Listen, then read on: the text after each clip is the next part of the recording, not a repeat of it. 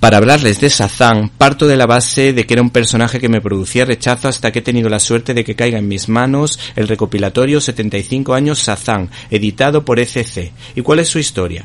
Pues tiene su origen en Face It Publication, este personaje fue creado en 1939 por el guionista Bill Parker y el dibujante C.C. Beck. Tal fue el éxito de este personaje que en 1941 ya tenía cabecera propia, titulada Captain Marvel's Adventures, siendo el primer personaje llevado a la gran pantalla a través de un serial de 12 episodios protagonizado por Tom Tyler. With Comics, que era una especie de sello literario en el que giraba el universo de Shazam, pues hay que decir que lo que caracterizaba precisamente a las aventuras de este personaje es, a diferencia de otros, el interés que tenía por la aventura.